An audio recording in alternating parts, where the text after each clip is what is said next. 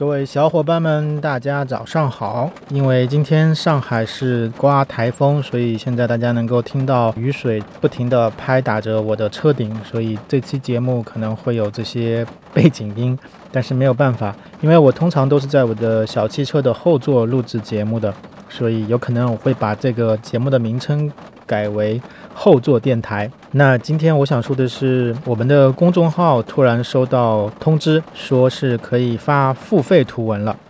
于是出于好奇，我第一时间就开通了这项功能。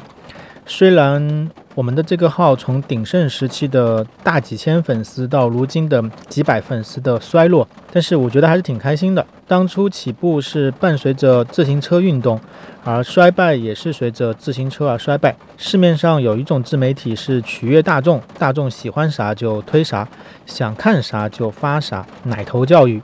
而这里更多的是取悦我自己，记录一下自己的生活。许多次想想算了吧，不更新了，这个号停了得了。但是看了一下粉丝里面有不少我的多年好友一直在关注着，所以坚持到了今天。通常人的理解是你这么少的粉丝量还敢开付费图文？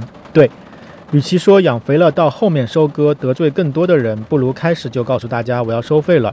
谁都知道赚钱是要靠群众基础的，所以我这种不以赚钱为目的的就可以为所欲为。我想，如果是好朋友来的，付点钱看看，他们也是乐意的。所以用一个收费就可以划分一下界限，让那些喜欢白嫖的也有点成本，那些喜欢放鸽子的也别太肆无忌惮。说实话，有些人我根本不想让他看，就是一时半会儿记不起他叫啥了，不然就从粉丝列表里剔除队伍里的叛徒。互联网，移动互联网本来就已经过了免费的时代，很多时候免费的才是最贵的。